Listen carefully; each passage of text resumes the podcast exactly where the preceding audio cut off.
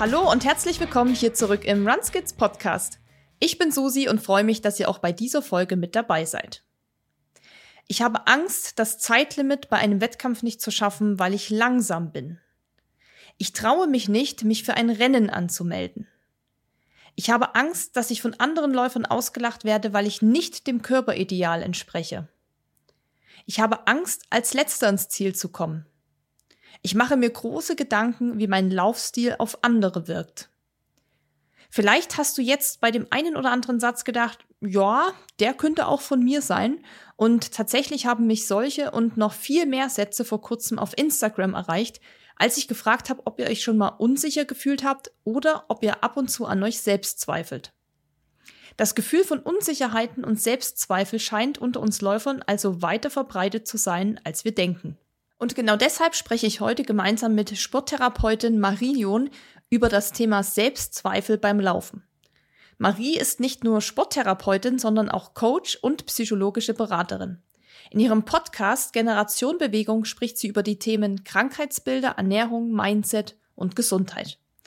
Zusammen haben wir uns mal die größten Unsicherheiten unter Läufern angeschaut, analysiert und haben Tipps aufbereitet, wie man lernt, damit umzugehen. Ich wünsche euch jetzt ganz viel Spaß mit der Folge und gebe ab ins Gespräch mit Marie und mir. Ja, hallo und herzlich willkommen hier im Runskids Podcast. Heute bei mir zu Gast Marie. Hi, wie geht's? Hi, ich freue mich äh, sehr da zu sein. Vielen Dank für die Einladung, Susi. Und ähm, mir geht's ganz gut. Und dir? Ja, mir geht's auch ganz gut. Ähm, ich würde mal sagen, bei uns sind irgendwie 25 Grad. Also wir nehmen heute auf am 11. Oktober. Äh, ich weiß nicht, du sitzt da am Rollkragenpulli. Ich glaube, bei dir ist es nicht ganz so warm, oder? Es sind 19 Grad, aber äh, es ist wunderschönes Wetter, ja. Ja, also äh, goldener Herbst läuft auf jeden Fall bei uns.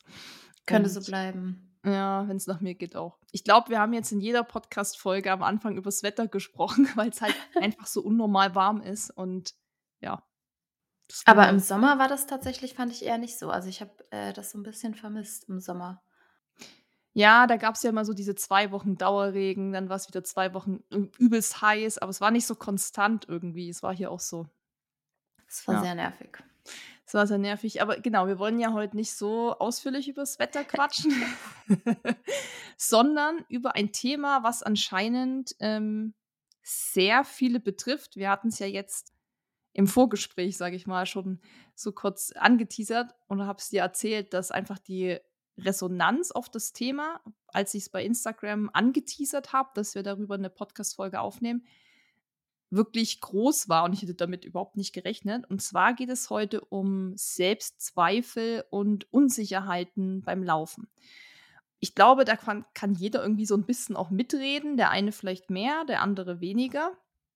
Aber es sind tatsächlich, glaube ich, mehr Menschen betroffen, als man denkt. Also, das ist wirklich krass. Also, ich war echt erstaunt, dass so viele sich darauf gemeldet haben und auch viel zu erzählen hatten. Also es kamen ja wirklich große, lange Texte dazu, ausführliche Texte und Erklärungen und so.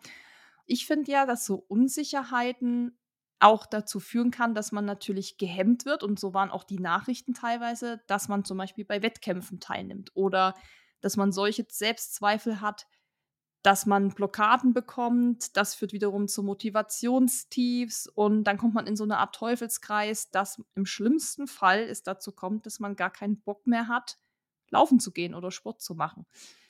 Und deshalb jetzt mal meine Frage an dich zum Thema Selbstzweifel und Unsicherheiten. Was meinst du, woher kommt das? Ich glaube, dass ein Punkt auf jeden Fall in unserer Kindheit liegt. Also ich glaube, dass wir sowas in uns tragen, dass wir einfach immer gut abschließen möchten und immer gemocht werden wollen. Und ich glaube, dass das super schwierig ist, dass wir dann natürlich Social Media uns angucken und da nur die Bestzeiten immer gezeigt werden, die krassen Ultraläufe. Und ich glaube, dass das unterbewusst sehr stark beeinflusst nicht immer nur positiv, sondern auch negativ und dass sich da die Menschen, und ich glaube, es würde mich mal interessieren, wer die so geantwortet hat. Ich würde fast ten, dazu tendieren, dass es mehr Frauen waren als Männer, die die Zweifel haben. Das ist tatsächlich eine Frage, die ich hier mir aufgeschrieben habe, weil ich genau die gleiche Beobachtung gemacht habe, dass mir deutlich mehr Frauen geschrieben haben als Männer. Hm. Und das ist aber tatsächlich ganz typisch. Also auch wenn ich Kurse gebe oder wenn ich viel über Leistung spreche in Unternehmen in Bezug auf Sport und Bewegung, dann kommt erst immer mal die Frage von einer Frau, ich würde gerne kommen, aber ich weiß nicht, ob ich mithalten kann. Und das ist immer der erste Satz oder der erste Satz ist, ich würde gerne, aber ich kann das nicht. Und das ist so, ich finde, das halt immer so krass nach. Und ich finde das so schade, dass man, dass das der erste Gedanke ist, den man hat, dass man gerne was machen würde, aber so, wie du schon gesagt hast, von der Angst gehemmt ist, dass man das dann einfach nicht macht. Also das schränkt ja nicht nur auf diesem Bereich, sondern auch in vielen anderen Bereichen so krass deine Lebensqualität ein, dass du dich ja also komplett verstellst in dem, was du eigentlich und wie du gerne sein wollen würdest.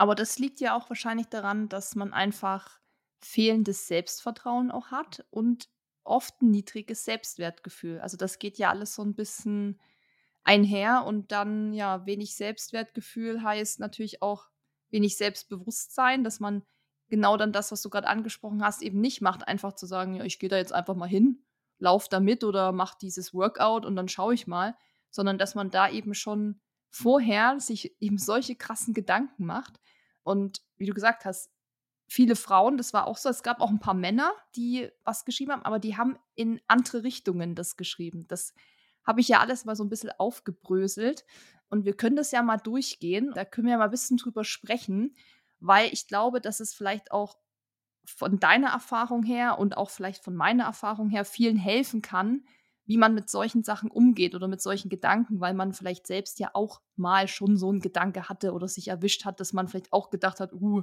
das ist nichts für mich, das ist viel zu krass oder da gehöre ich nicht hin oder so. Genau, er hat schon gesagt, ich habe den Fragesticker auf Instagram genutzt und äh, viele hatten so viel zu sagen, dass es nicht mal an den Fragesticker gepasst hat, sondern als private Nachricht kam. Und ich habe mal so die meistgenannten ja, Dinge rausgeschrieben, was Leute mir so an Feedback gegeben haben, wo sie unsicher sind oder wo sie an sich zweifeln. Halt alles natürlich im Bereich Laufsport. Und das erste war wirklich mit Abstand die Angst, zu langsam zu sein. Und da gab es dann verschiedene Unterkategorien, sage ich mal. Also zum Beispiel für Wettkämpfe. Deshalb meldet man sich gar nicht erst an, weil man Angst hat, dass man für den Wettkampf zu langsam ist. Dann Angst, die Cut-off-Zeiten in einem Wettkampf nicht zu schaffen. Also für alle, die nicht wissen, was eine Cut-off-Zeit ist, das ist ja, jedes Rennen hat ein Zeitlimit. Also irgendwann muss das ja auch zu Ende sein, das Event, weil dann müssen die Straßen wieder geöffnet werden und so weiter.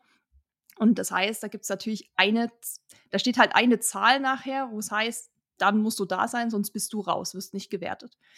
Dann haben ganz viele Angst, letzte oder letzter zu werden in einem Rennen aber auch langsamer als Freunde zu sein.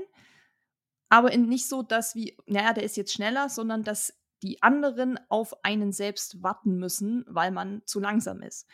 Und dann, last but not least, nicht zu Lauftreffs zu gehen, weil man Angst hat, andere auszubremsen, in Anführungszeichen. Also auch hier dann so, naja, wenn ich dann da komme, dann können die alle gar nicht ihr Tempo machen, weil ich bin jetzt hier die, die Schnecke. Lass uns mal drüber sprechen, wie wir diese Ängste jetzt äh, überwinden können. Also wie kriegen wir das aus unserem Kopf? Also in erster Linie hast du das gut vorgelesen und das zeigt einfach krass, wie, selbst, wie wir uns immer selbst sabotieren. Also das ist ja wirklich, wir hemmen uns ja in dem, was wir eigentlich machen möchten.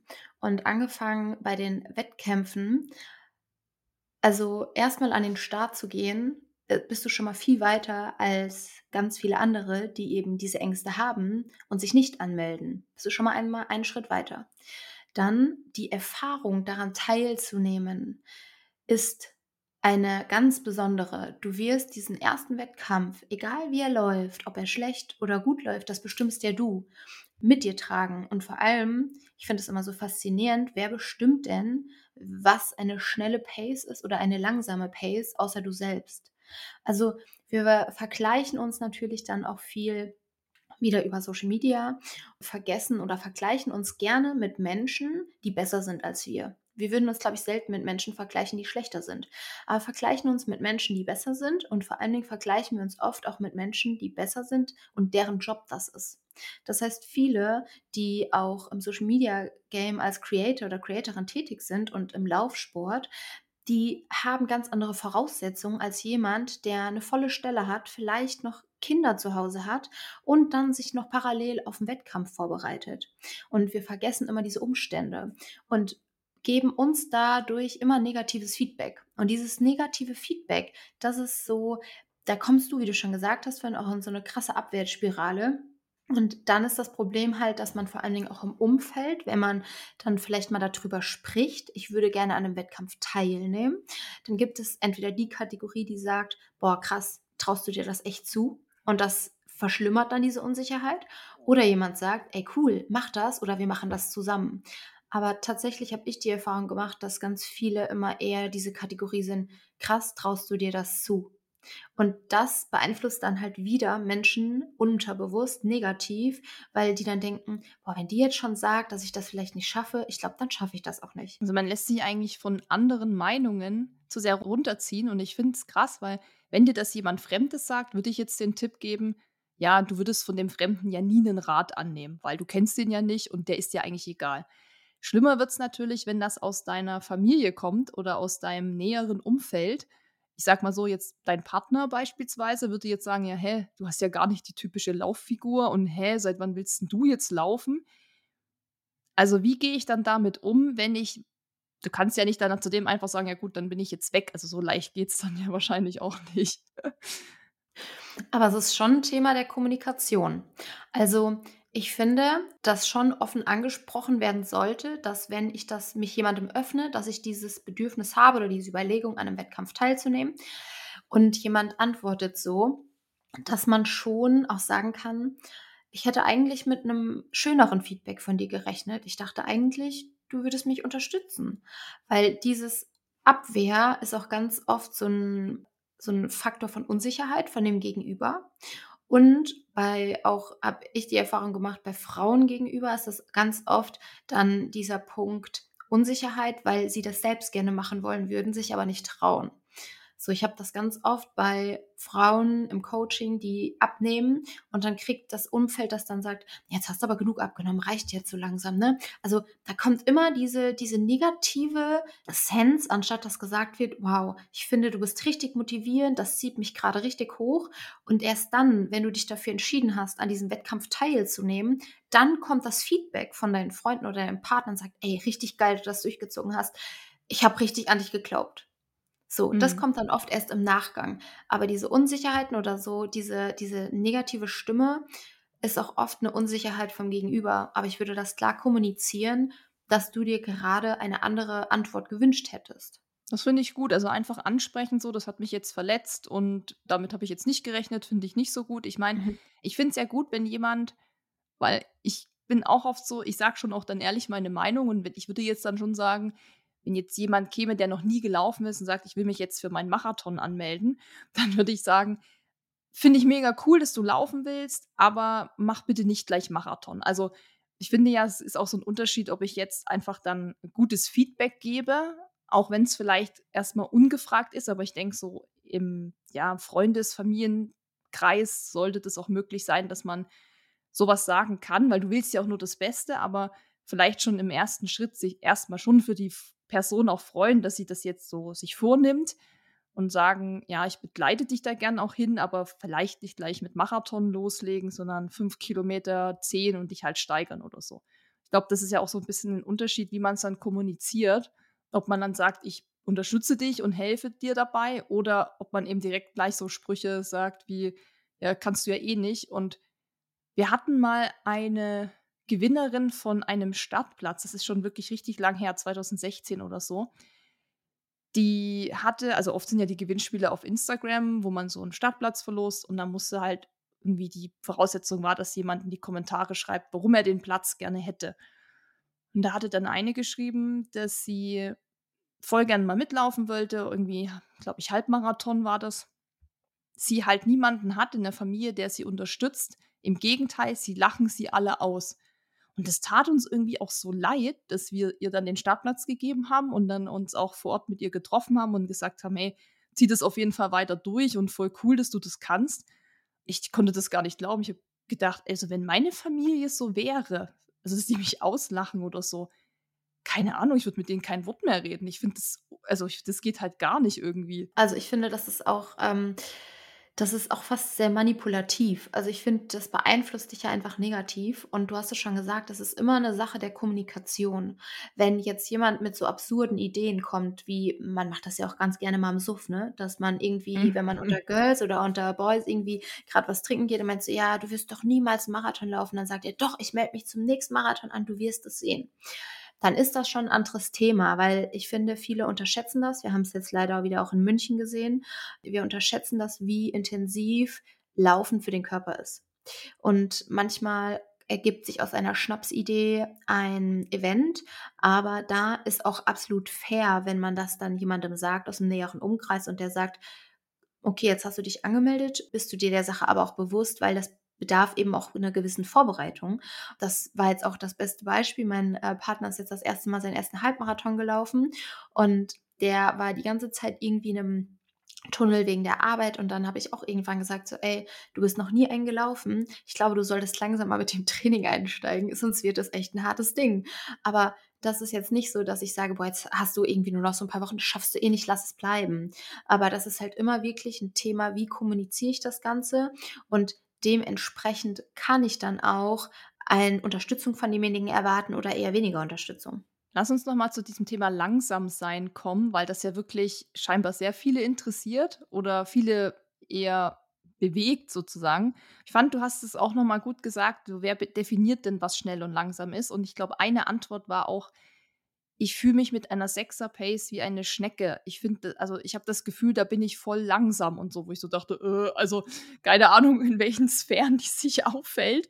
Aber ich sage auch immer, selbst wenn es da jetzt keine vorgefertigte Definition gibt, ist eine Sechser-Pace einfach trotzdem nicht langsam, weil du rennst ja, du bewegst dich ja fort. Also du bist ja nicht im Stillstand so. Und das fand ich schon krass, dass es da wirklich auch so richtige Zahlen für viele gibt, die sagen, ja, ab 5,30 ist man langsam oder nur wenn man den Marathon in unter drei Stunden laufen kann, ist man ein richtigen Läufer. So Sprüche habe ich ja auch schon mal gehört von irgendwelchen Dudes oder so. Aber ich bin ja auch so ein Fan von so ein bisschen einfach so knallharten Fakten. Und ich habe mal geschaut, wie die Cut-off-Zeiten so sind, weil das war ja auch ein Thema, die Angst, die Cut-off-Zeiten nicht zu schaffen. Und ich glaube, da können wir ganz vielen jetzt auch die Angst nehmen vor diesem Besenwagen und dann da eingekehrt zu werden und man hat kein, keine Medaille und nix und so, weil ich kann das schon auch verstehen. Du trainierst da irgendwie vielleicht ein Jahr drauf hin und dann würdest du ausscheiden, weil du die Zeit nur nicht geschafft hast, wäre natürlich super ärgerlich. Die Cut-off-Zeiten, gerade bei Marathon-Veranstaltungen, also das habe ich jetzt mal als Beispiel rausgepickt, sind wirklich großzügig. Also man hat oft sechs Stunden plus minus Zeit. Und das ist immer so eine Pace von 8,30 ungefähr das zählt auch erst ab der Sekunde, wo du über diese Startlinie gehst. Also zum Beispiel, deshalb gehen diese Events, zum Beispiel in New York, oft so bis in den späten Abend rein, wo es schon stockfinster ist, weil da die letzten auch erst 12.30 Uhr oder so losrennen oder noch später. Das sieht man ja auch oft. Die letzten werden dann ja extrem gefeiert. Gerade in Amerika ist das ja nochmal anders oder beim Ironman oder so. Ähm, da wird ja der letzte so gefeiert wie der erste. Und da ist das gar nichts so Negatives. Also auch der Gedanke, so letzter zu werden, ja, ist bestimmt blöd, will dich jetzt auch nicht von meiner Sicht aus, aber erstens muss ja irgendjemand der Letzte sein. Also es wird ja immer jemand geben, der als letztes reinkommt. Klar, man will das selber nicht sein, aber wer sagt denn, dass das was Schlechtes ist? Also Du hast es ja vorhin auch gesagt, du bist überhaupt erstmal losgerannt, im Gegensatz zu vielen anderen, die nur zu Hause sitzen. Du hast dich dieser Challenge gestell gestellt, du hast es geschafft, du hast die Cut-off-Zeit geschafft. Das ist eine super Sache. Und ich finde es ja auch cool, dass es auf Social Media von diesen Veranstaltungen oft auch gezeigt wird. Ähm, ich glaube, beim Berlin-Halbmarathon war das jetzt, die hatten da auch so ein Reel, wo die letzte dann reinkam. Und die wurde ja mega gefeiert. Also da war ja wieder so, ey, und sie hat es geschafft und so ich glaube, das ist auch ein gutes ja, Beispiel oder ein guter, gutes Vorbild, dass eben genauso Leute, die mir jetzt sowas geschrieben haben, wenn sie das sehen, dass sie sagen, hey, das ist auch nichts Schlimmes, wenn man jetzt da doch mal letzter werden würde. Ja, und vor allen Dingen, ich schwöre dir, wenn du durchs Ziel kommst und das gelaufen bist, wirst du danach nicht mehr daran denken, dass du Letzte geworden bist, sondern du wirst an dieses Gefühl denken, dass du es geschafft hast. Und dieses Gefühl wirst du so geil finden, dass du es immer wieder machen willst. Aber du wirst nie wieder darüber nachdenken, ich war die Letzte oder der Letzte. Das äh, Gefühl ist innerhalb von einer Millisekunde verflogen. Und ich glaube auch, beim Marathon ist es bei den Frauen, glaube ich, ja im Durchschnitt, dass die Frauen vier Stunden 38 oder so laufen. Also die Durchschnittsfrau. Und ich glaube, wir, da sind wir wieder nämlich bei dem Thema, wir assoziieren oder wir gucken immer nur auf Zeiten, die halt sehr, sehr schnell sind und setzen dann einfach falsche Verknüpfungen und Relationen zu unserem Leben und der der Profis. Also man kann das einfach nicht vergleichen, sondern ich finde es immer so wichtig, dass man sich halt mit sich vergleicht. So, welche Fortschritte mache ich über die Zeit? Und das kannst du aber nur sehen, indem du halt einfach mal an den Start gehst. Und du wirst dich sonst einfach nicht verbessern, du wirst keine anderen Referenzzeiten haben, wenn du einfach nicht einfach anfängst. Das hört sich manchmal so einfach an. Ich weiß, dass das vor allen Dingen im Kopf eine schwierige Sache ist, aber es lohnt sich, weil nur dann wirst du dich auch immer mehr trauen. Also du wirst mutiger mit jedem Mal, wenn du dich neu dafür entscheidest. Mhm. Aber man muss halt immer auch den Schritt gehen, mhm. wie du gesagt hast, das auch zu machen, sich wirklich anzumelden und einfach mal, ich sage ja auch immer, einfach mal machen, weil was kann im schlimmsten Fall passieren? Dass ich aussteigen muss und es nicht schaffe, aber dann wird sich ja, ist man mal ganz ehrlich, die Welt halt weiterdrehen. Also das ist ja nichts für mich, so lebensveränderndes, dass ich sagen muss, uh, mache ich das jetzt oder mache ich das nicht? Vielleicht ist es klar, ich ärgere mich, bin traurig und so weiter und ist auch voll okay, diese Gefühle zu haben. Aber ich hatte auch schon so viele DNFs und es war eigentlich immer okay. Also ich dachte mir so, ja, okay, dann war es halt diesmal nicht so, dann mache ich es halt das nächste Mal. Und du lernst ja auch immer was aus dieser Erfahrung, die du dann fürs nächste Mal mitnehmen kannst. Und dann bist du das nächste Mal wieder besser und stärker und lässt dich vielleicht auch nicht so, so schnell verunsichern. Und dann kommt halt auch dieses Selbstbewusstsein, wie du auch gesagt hast, dass diese Routine, Wettkämpfe zu machen, gibt dir ja auch Sicherheit. Und da hatte mir auch eine geschrieben, dass sie eine Freundin hat, die sehr selbstbewusst ist. Also auch so von ihrem Auftreten mit Kleidung und sie fühlt sich immer wohl und ist eher so outgoing mäßig und ist wohl ihren ersten Volkslauf mit ihr gelaufen und da war sie wohl genau das Gegenteil. Also verunsichert, sie hatte Angst, unsportlich zu wirken, nicht dem Bild, dem typischen Bild zu entsprechen. Und das ist nämlich auch schon der zweite Punkt, der am zweithäufigsten genannt wurde, dass man eben nicht diesem typischen Laufbild entspricht, was man so auf Social Media sieht oder in Medien. Und sie hat mir geschrieben, ja, sie hat halt Angst, nicht sportlich genug zu sein. Andere haben mir auch geschrieben, man macht sich Gedanken um Laufstil und Lauftechnik und was andere wiederum von einem denken, wie man jetzt aussieht beim Laufen. Und natürlich dann so die Klassiker, man ist zu schwer, um schnell zu laufen, also schwer in Anführungszeichen hat derjenige geschrieben, auch um schnell zu laufen. Oder man läuft eben mit Übergewicht und hat Angst, dass man von anderen Läufern auch nicht ernst genommen wird. Hm. Also das waren auch ganz, also haben auch ganz viele geschrieben.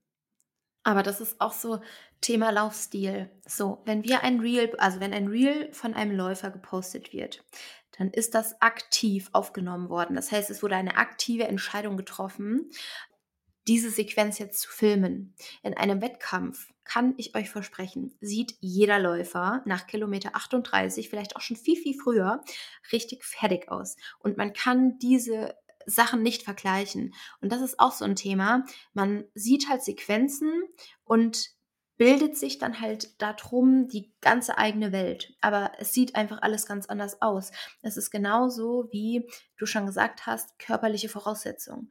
Ganz viele, die irgendwie im Kopf haben, eine Marathonläuferin muss drahtig sein. Also jetzt, wenn wir beim Beispiel Marathon bleiben, drahtig sein. Ich weiß absolut, was du meinst. Und das war auch schon so oft, dass man zum Beispiel, wenn ich Menschen treffe, die mich nur über Social Media kennen und dann kommen sie auf mich entgegen, meinen so krass, du bist ja viel muskulöser, als ich dachte. So, wo ich mir denke, so, okay, und was bringt mir das jetzt? Was bringt mir jetzt diese Information? Aber es zeigt, welche Vorstellung die Person sich selbst macht, nur weil sie Menschen über Social Media sieht und selbst dadurch vielleicht negativ beeinflusst wird. Und wie oft ich zum Beispiel, ich das auch schon gesagt bekommen habe, ja, du siehst nicht aus wie eine typische Marathonläuferin. Wisst ihr was? Es juckt mich null. Also es ist mir scheißegal, ob ich jetzt mega drahtig bin. Ich bin gesund. Ich habe körperlich nicht irgendwie, dass ich ständig verletzt bin oder und das ist doch das Wichtige. Und das Wichtige ist doch nicht, dass ich irgendwie einer körperlichen Voraus, also körperliche Voraussetzung, die Idealbild, wer bestimmt auch das Idealbild so ähm, habe, um dann zu laufen, sondern jeder, der läuft, ist eine Läuferin oder ein Läufer, egal wie er, welche körperlichen Voraussetzungen er mitbringt. Das kommt eigentlich gut zu diesem Punkt, was du gesagt hast anfangs, dass wir uns dann oft mit Leuten vergleichen, die das hauptberuflich machen. Und natürlich, wenn ich jetzt Berlin-Marathon Gut, dieses Jahr kam es nicht auf ARD, aber sonst wird das ja oft auf ARD übertragen. Das heißt, das guckt der vielleicht auch mal wirklich jemand, der mit Laufen gar nicht so viel am Hut hat. Der sieht natürlich auch nur die Elite. Die Elite Männer und die Elite Frauen. Und vielleicht dann noch so die ersten sehr, sehr, sehr, sehr starken Amateurathleten. Und natürlich hast du dann das Bild im Kopf, die müssen jetzt eben alle so aussehen wie diese Läufer. Und ich glaube, das ist auch dann bei Athleten, also bei Amateurathleten so, wenn die eben anfangen, haben die wahrscheinlich, ich weiß gar nicht mehr, wie mir das ging, als ich dann so mit Ausdauerlaufen angefangen habe. Aber ich dachte, glaube ich auch wahrscheinlich, dass eben alle eher so drahtig sind, eher dünn, leicht und so, weil man muss ja auch wenig Gewicht haben, weil wenig Gewicht heißt, man ist schneller. Sowas liest man dann auch am Anfang mal, wenn man sich so ein bisschen da dann reinfuchst. Und ich kann aber aus Erfahrung auch sagen, auch im Marathon, und ich würde jetzt mal sagen, dass ich ja eher über der Durchschnittszeit liege. Also, was meinst du, 4,38 oder so bei der Frau? Mhm. Ähm, und da bin ich mit 3,23 ja nun deutlich drüber, bin aber natürlich trotzdem jetzt keine so ambitionierte, starke Läuferin, die 2,40 oder so läuft. Da sind ja noch mal totale Welten dazwischen. Aber ich würde mal sagen, so um diese 3,30 sind da schon auch, muss ich sagen, sehr gute Hobbyathleten dabei. Und wenn man da mal so beobachtet, beim Laufen, also bei dem Marathon, wer so an einem auch vorbeiläuft, wer einen überholt. Also das entspricht jetzt, wenn wir jetzt mal bei diesem typischen klassischen Läuferbild bleiben, was so einem auch die Medien verkaufen, die sehen alle nicht so aus. Also da denke ich auch noch mal zum Thema Laufstil oft, denke ich mir auch so, was hat denn der für einen Laufstil? Aber krass, der ist einfach schnell, der ist schneller als ich.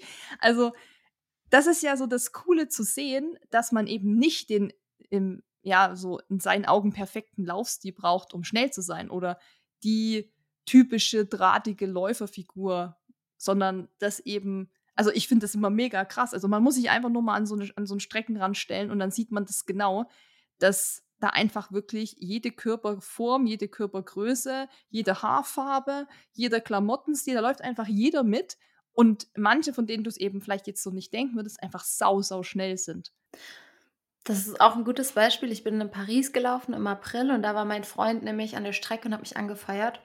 Und da war es nämlich auch so, dass er sagte: „Krass, was da für Menschen mitgelaufen sind, denen würde ich niemals zutrauen, dass die einfach einen Marathon laufen.“ Und da meinte er: „Ich schaffe das nicht.“ Respekt, dass die Menschen das so krass durchziehen. Das heißt also, du kannst ja nicht an der Optik festlegen, ob derjenige jetzt Marathon schafft oder nicht. Und das finde ich aber auch so schön. Aber auf der anderen Seite muss ich auch sagen dass ich bei manchen, oh, ja schon immer denke so: „Hui, bitte passt auf eure Gelenke auf.“ Vor allen Dingen, wenn dann irgendwie in einem Schnitt gelaufen wird, ähm, über, sagen wir mal, vier Stunden, dann derjenige aber trotzdem Carbon-Schuhe trägt. Und das ist halt wieder dann ein anderes Thema, aber dann ist wieder Thema Gesundheit auch so dabei, weil wir versuchen dann als Amateurläufer nochmal mit diesen Schuhen irgendwie Sekunden rauszubringen, vielleicht für unser Ego. Aber wem bringt das was, außer dass wir danach wahrscheinlich, wenn wir das dauerhaft machen, wirklich auch Gelenkprobleme bekommen.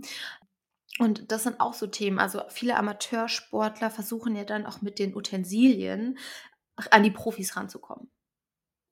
Ja, und das ist die kaufkräftige Ja. Zielgruppe. Also sieht man, glaube ich, am allerbesten sieht man das beim Triathlon, bei Ironman.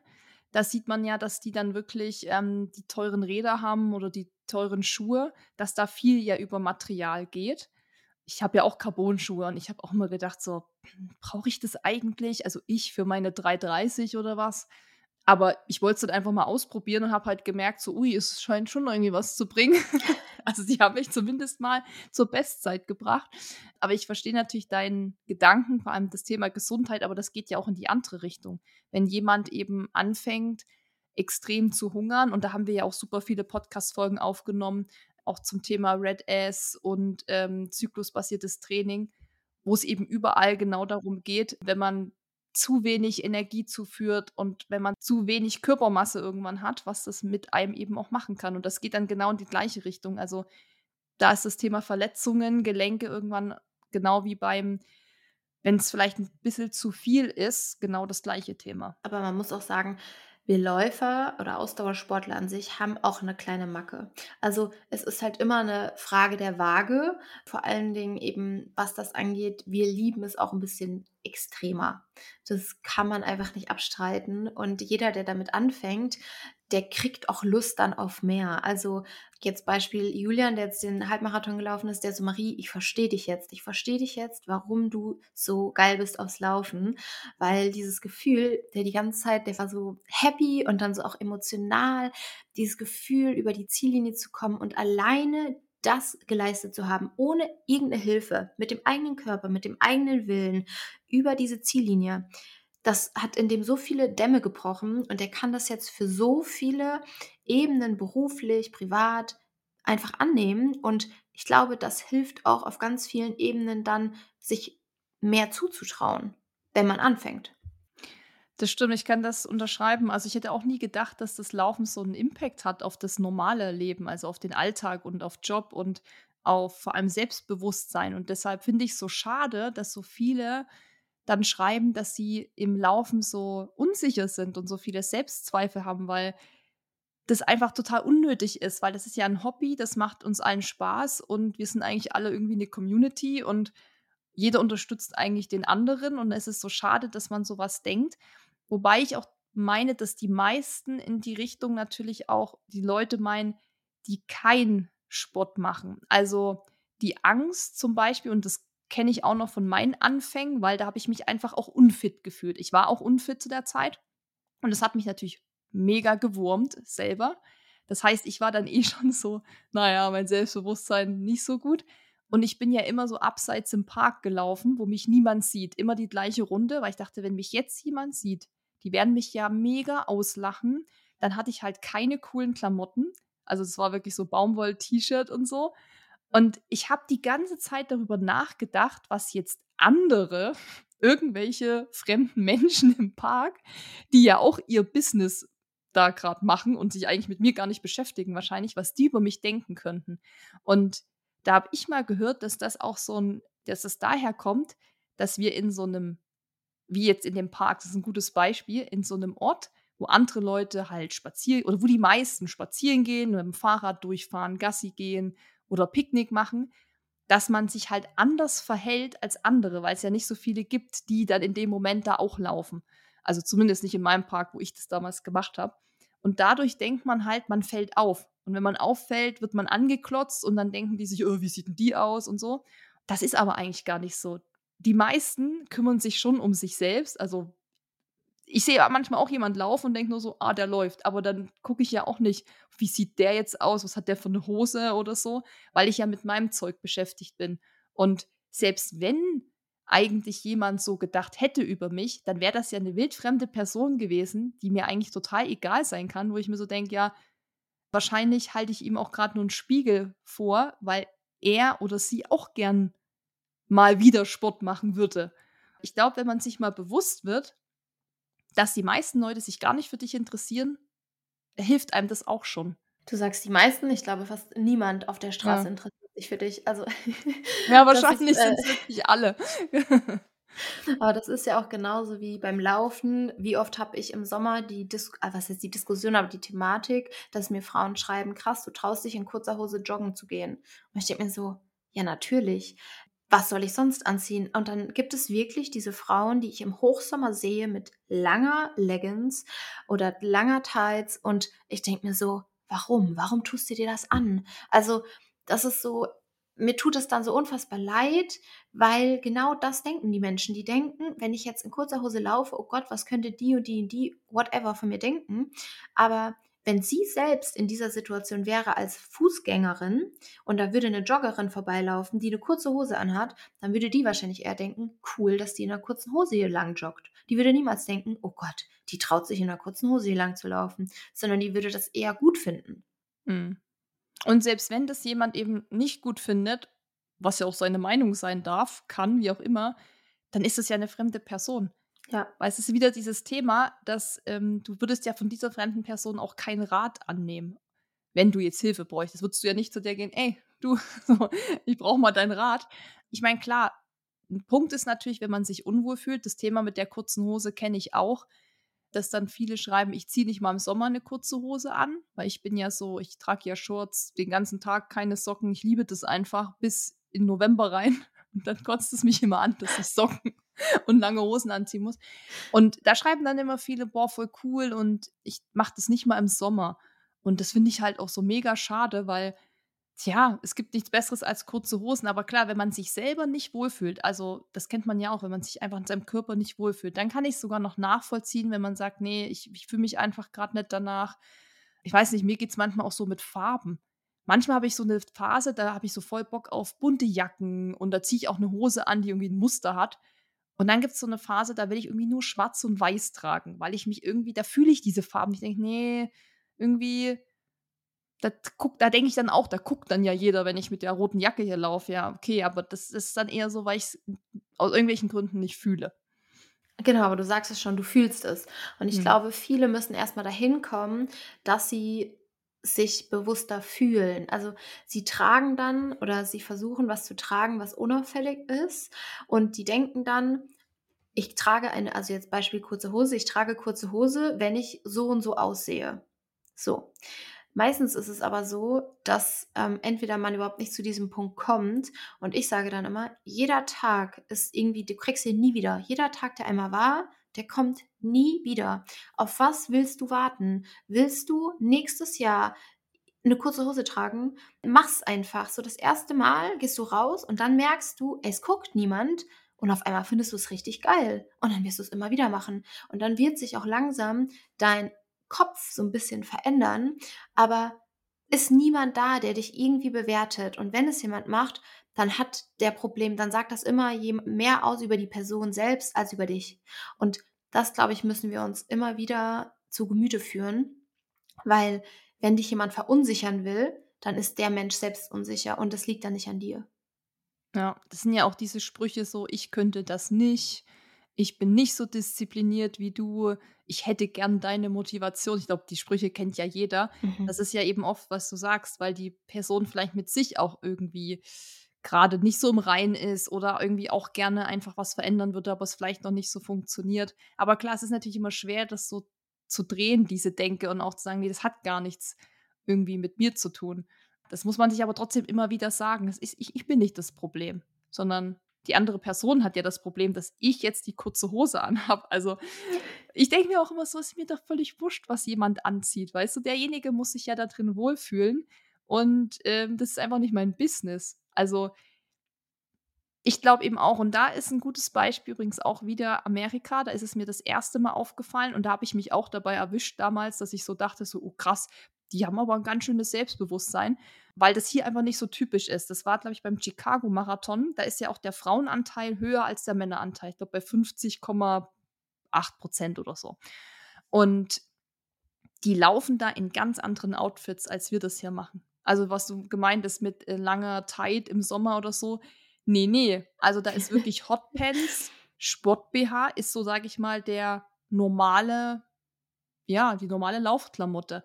Und ich habe mich dann eben auch erwischt, dass ich dachte, oh krass, echt mutig, weil das wäre zum Beispiel auch nichts, was ich tragen würde. Da würde ich mich einfach nicht wohlfühlen. So, da würde ich auch denken, nee, das bin nicht ich und so. Aber das hat mich echt positiv überrascht, weil das da einfach ganz anders wahrgenommen wird. Und da sind die auch viel selbstbewusster. Also das ist, äh, wenn du dann hier siehst, wie die dann hier laufen bei den Marathons, teilweise eben auch mit langen Hosen, noch mit Jacke um die Hüfte gebunden. Mhm. Das gibt's da alles gar nicht. Also sicherlich gibt's das da auch mal, aber so der Großteil läuft einfach genauso, wie sie Bock hat. Aber ich finde das geil. Also, ich hatte das auch in Australien. Als ich in Australien war, war das auch so. Du läufst einfach im Sport-BH und 'ner Tights und äh, und 'ner Shorts und es juckt niemanden. Und dann bin ich, weil man das irgendwie so man passt sich ja an, dann war ich wieder in Deutschland und stand im Sommer mit 'ner Hotpants und 'nem Sport-BH an der Ampel und neben mir steht so 'n alter Mann und meint so: „Na, sind Sie auf Männersuche?“ Und ich dachte mir: Ja. „Krass“, also, dass das dann irgendwie damit assoziiert wird und es wurde so oft gehupt, sodass du Mhm. wirklich 'n schlechtes Gefühl auch bekommen hast, weil dann kommen so Aussagen wie: „Ja, ähm, hast du's nötig?“ Also, das ist aber so 'ne andere Denkweise in Deutschland. Also, das ist super schwierig und ich glaube, das Problem da sind wir wieder, das Problem ist man nicht selbst, sondern das Problem ist dieses allgemeine Verhalten, sehr konservative Verhalten, irgendwie ja nicht auffallen zu irgend 'nem Preis und ich finde, das schränkt halt auch einfach ein. Und um da mal noch die Männer mit ins Spiel zu bringen, denen ergeht's, glaube ich, vielleicht nicht so mit: „Bist du auf Männersuche?“ oder so solche Sprüche. Aber das liest man ab und zu mal. So in den letzten Jahren bin ich da immer wieder drüber gestolpert, dass man schon noch mal so geschrieben hat oder ich habe es dann gelesen irgendwo: „Ja, Männer in Tights im Winter, das ist so unsexy und das sieht gay aus und äh“ und so, also so richtig abwertend, ne? Und da habe ich mir so gedacht so: „Äh?“ Also, keine Ahnung, soll der doch auch anziehen, was er will. Und ich meine, was soll sorry, was sollen die denn anziehen, wenn's im Winter kalt ist, also richtig kalt? So, dürfen die jetzt keine Tights tragen oder was? Da habe ich mir auch gedacht: „Ey, ist so heftig“, ne? So, du trägst Sport-BH und Hotpants im Sommer und wirst angemacht und jemand 'n Mann trägt im im Winter irgendwie 'ne Tights und ist dann auch nicht richtig. Also, völlig, völlig kurios. Aber wir leben leider in einer sehr bewerteten bewertenden Gesellschaft. Also, alles, was wir irgendwie sehen, wird direkt bewertet und das finde ich sehr fragwürdig, weil das für viele, die keine kein hohes Selbstwertgefühl haben, ganz viele Unsicherheiten hervorruft. Und das müsste sich meiner Meinung nach ändern, dass wir dieses Bewerten ablegen.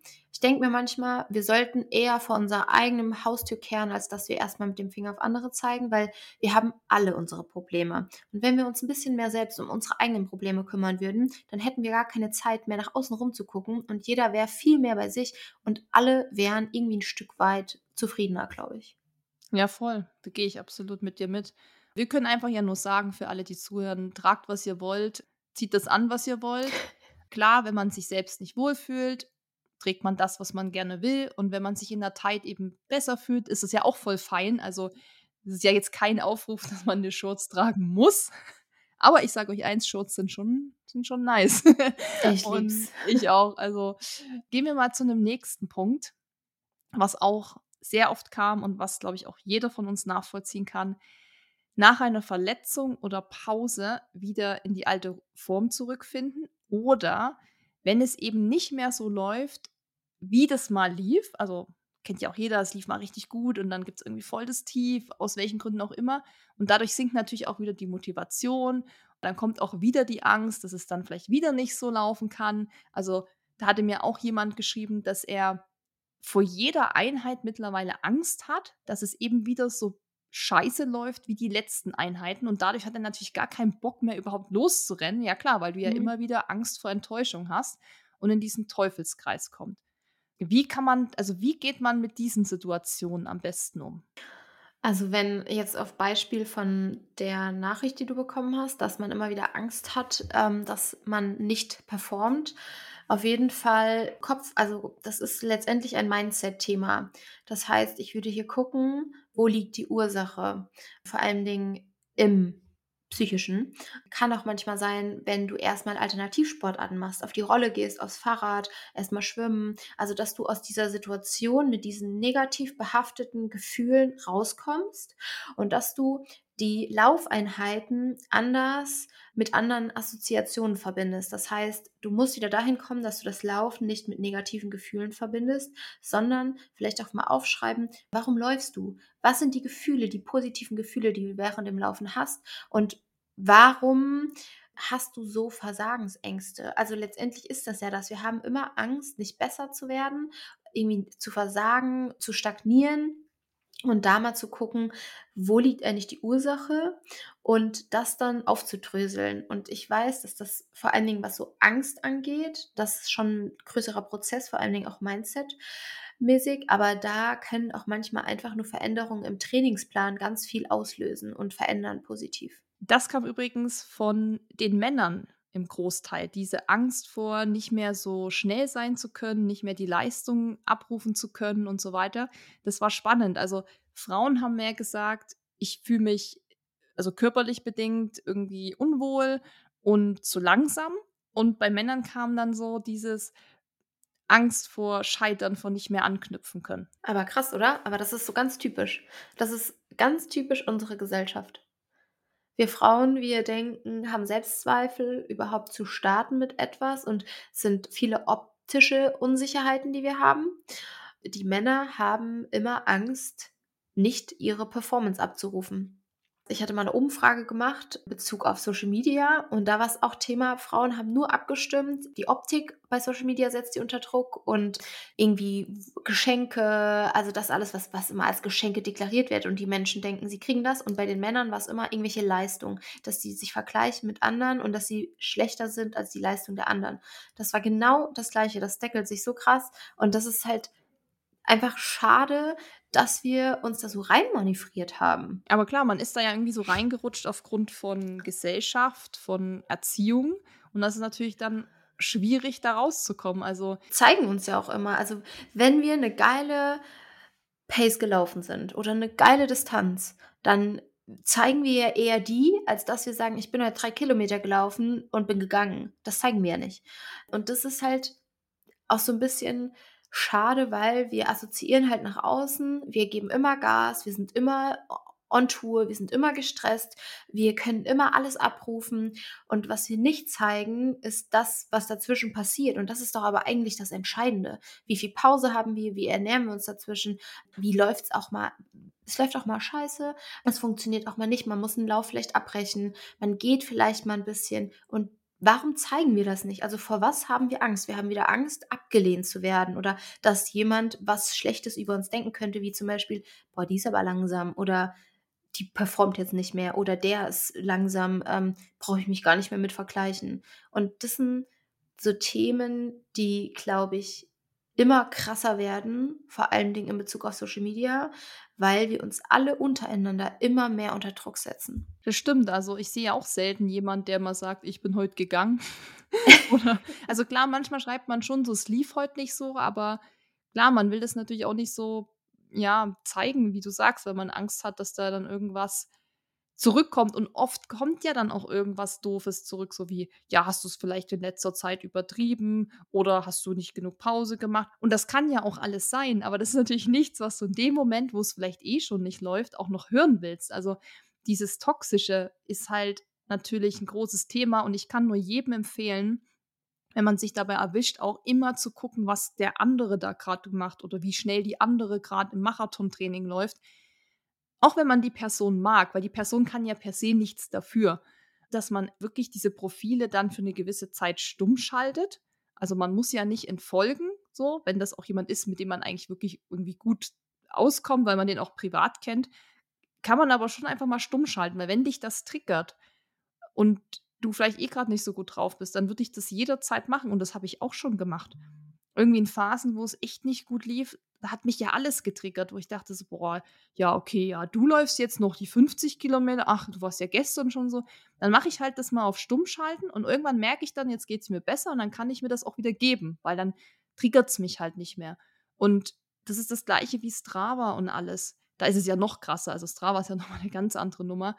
Wenn es dann auch darum geht, irgendwelche Segmente zu jagen, Krönchen zu erhaschen. Ich meine, das ist eine nette Spielerei. Das macht ja an sich auch mal Spaß. Aber ich brauche ab und zu auch eine richtig krasse Pause. Also ich nutze es auch nicht so gern, muss ich sagen. Klar, dann gibt es wieder so Phasen, bin ich voll motiviert, dann gucke ich auch, wow, war da irgendwie ein Segment, ah cool, ne, das hole ich mir mal morgen oder so, weil ich da irgendwie Bock drauf habe. Aber dann gibt es auch manchmal Phasen, wo ich da nicht einmal reingucke, weil ich mir das nicht geben kann. Aber da muss man auch sehr konsequent sein und wirklich sagen, nee, ich gucke jetzt mal einen Monat nicht in Strava, Garmin und wie, oder was weiß ich, äh, hier, was gibt's noch? äh, Runtastic oder wie das alles heißt, mach Social Media eben auch mal halblang. Krass, also den Hype um Strava habe ich nie verstanden, muss ich sagen. Und auch das, was ähm, du schon gesagt hast mit den Stummschalten, tatsächlich mache ich das auch oft. Das ist auch nichts Verwerfliches, weil ich sage immer, wenn euch Menschen nicht gut tun, Ihr habt das in der Hand, wie ihr euer Social Media gestaltet. Wenn ihr Menschen folgt, die schlechte Gefühle in euch hervorrufen, schaltet die auf stumm, entfolgt denen. Es tut euch nicht gut.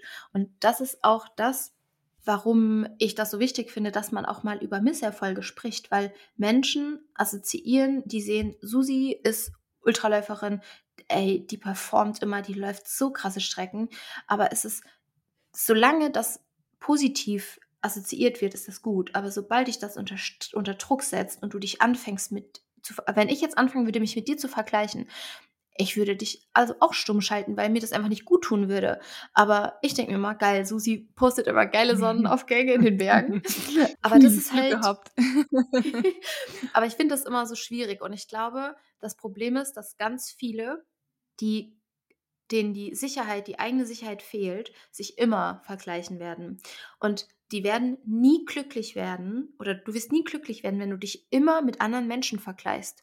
Weil wenn du bist immer so, also der Mann ist immer sehr, sehr streng zu sich selbst und guckt nach außen und sieht dann die Leistung der anderen und ist noch strenger zu sich selbst. Und dann wirst du immer dem Glück nachjagen und es wird an dir vorbeigehen und dann du, du, du verbitterst dadurch. Und ich finde, dass Social Media dazu beitragen kann und auch ein Ort sein kann, wenn du halt fehlendes Selbstwertgefühl hast, dass es dazu verleitet. Aber wenn du das Selbstwertgefühl hast, dann kann es dich auch gut motivieren. Es ist halt wirklich immer eine Frage, wo stehst du aktuell und wo möchtest du hin? Das ist immer so sehr zwiegespaltenes ähm, Schwert. Mm. Ja, spannend. Das Social Media ist eh nochmal so ein eigenes Thema für sich. Ähm, ich habe aber zu dem Punkt auch noch eine Sache, die mir jetzt gerade einfiel zu dem Punkt, wenn man irgendwie Misserfolge hat oder an frühere Erfolge nicht anknüpfen kann aufgrund von Verletzungen oder so. Diese Gedanken hatte ich ja auch schon mal, wo ich dachte, so, wie kann das sein, dass ich mal so schnell gerannt bin und jetzt geht gerade gar nichts mehr? So klar, das demotiviert auch. Aber eine Sache, die mir jedes Jahr aufs Neue hilft, und viele denken immer, das ist irgendwie krass, was ich da mache und so, aber ich muss sagen, das tut mir so gut. Das sind ja diese Challenges, die ich immer mache, die ich mir selber auferlege und eigene Projekte realisiere. Sprich, der eine, der mir jetzt eben geschrieben hatte, dass er vor jeder Laufeinheit Angst hat, dass er wieder, dass es nicht läuft und dann ist er demotiviert und so. Ich würde mir einfach sagen, okay, lass auch mal die Uhr zu Hause, das Handy zu Hause, dass du keine Zeiten, keine Pace, keine Kilometer, einfach mal, ich jogge einfach mal drauf los dass man erstmal so Abstand davon hält, auch alles so zu dokumentieren und das quasi auch noch schwarz auf weiß zu haben, dass die Pace ja jetzt viel langsamer ist als sonst.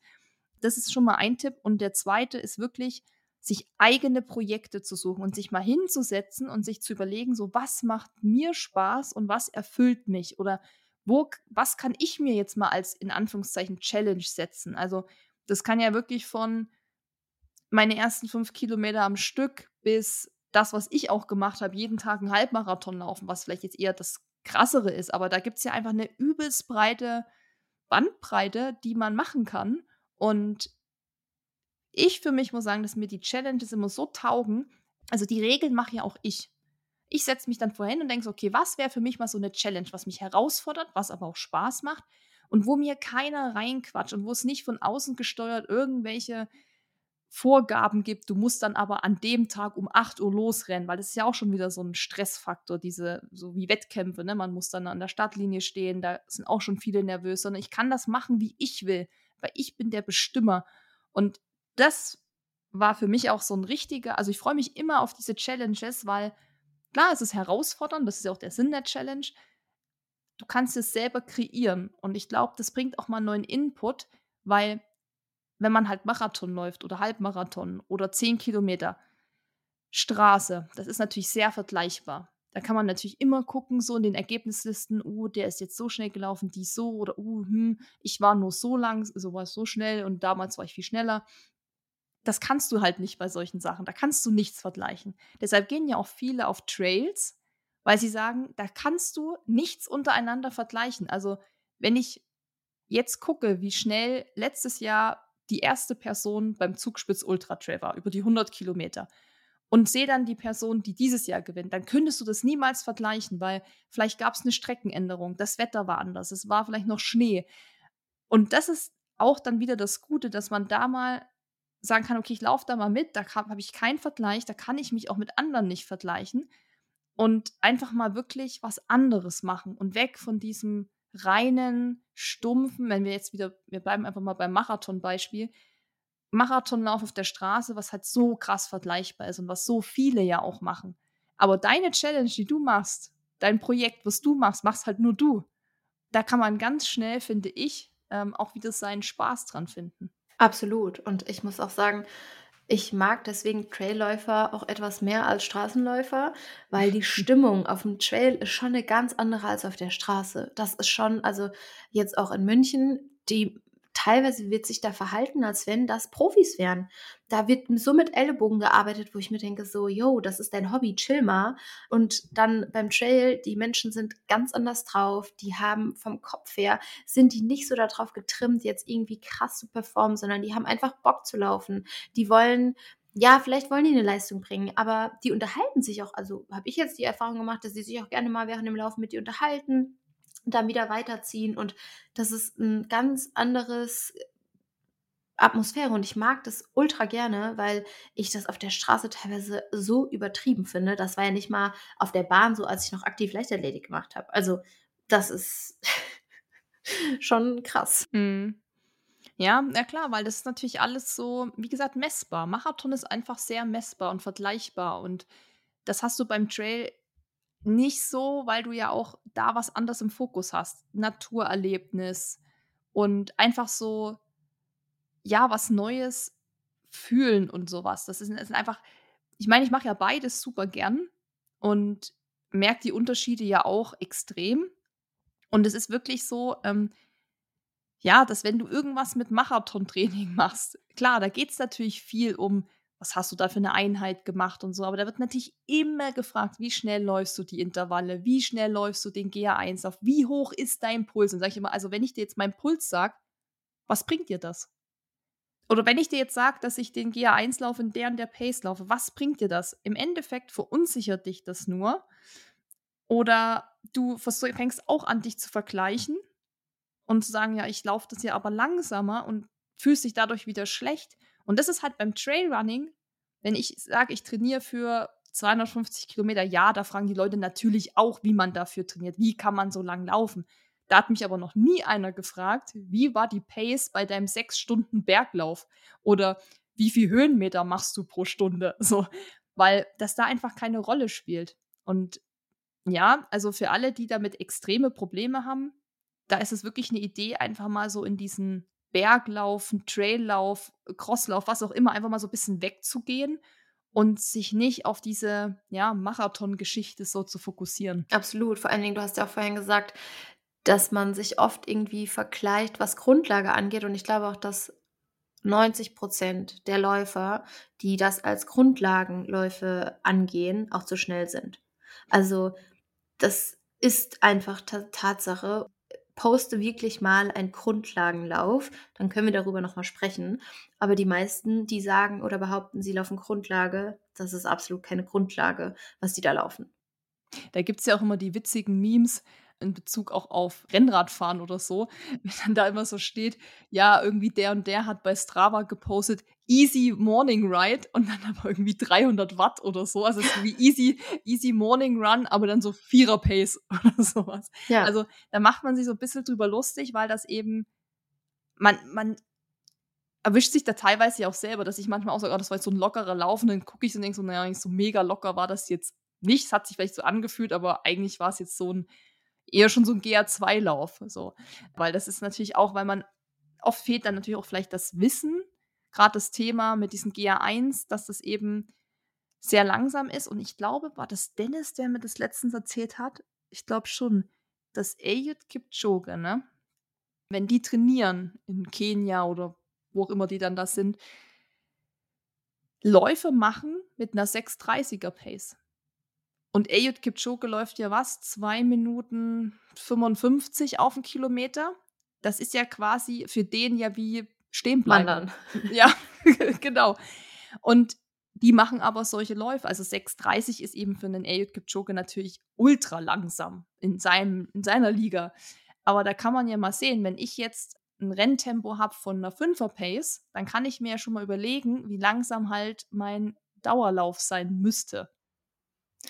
Aber genau du sagst es, dieses fehlende Unwissen. Also das heißt, Menschen posten das und andere, die das Wissen nicht haben, denken, krass, das ist schnell, setzen sich, fühlen sich da, da unter Druck gesetzt. Aber die Menschen, die das Wissen haben, die fühlen sich da nicht unter Druck gesetzt, sondern die lächeln oder belächeln das eher, wenn da dann steht Grundlage und der eben da schreibt irgendwie eine 15 ähm, Grundlage gelaufen und alle anderen denken so krass, der war aber schnell Grundlage und das ist halt erstmal dieses, diese fehlendes, dieses fehlende Wissen aufarbeiten und ich glaube, dann gibt einem das natürlich auch wieder ein bisschen mehr Selbstsicherheit, weil man dann weiß, hey, was da nach außen assoziiert wird, das ist oft nicht so. Also das ist halt immer wieder viel mehr Schein als Sein. Ja, das hast du gut gesagt. ja, also glaubt nicht alles, was da steht mit Easy Jog, Easy Morning Ride. Kümmert euch da einfach nicht drum, sondern schaut wirklich auf eure Sachen und holt euch zur Not dann einen Trainer oder informiert euch oder macht eine Leistungsdiagnostik, weil dann wisst ihr genau, wo euer Grundlagenbereich ist und dann ist man da auch vielleicht selbstbewusster, weil man weiß, das, was ich jetzt hier mache, ist halt aber auch richtig.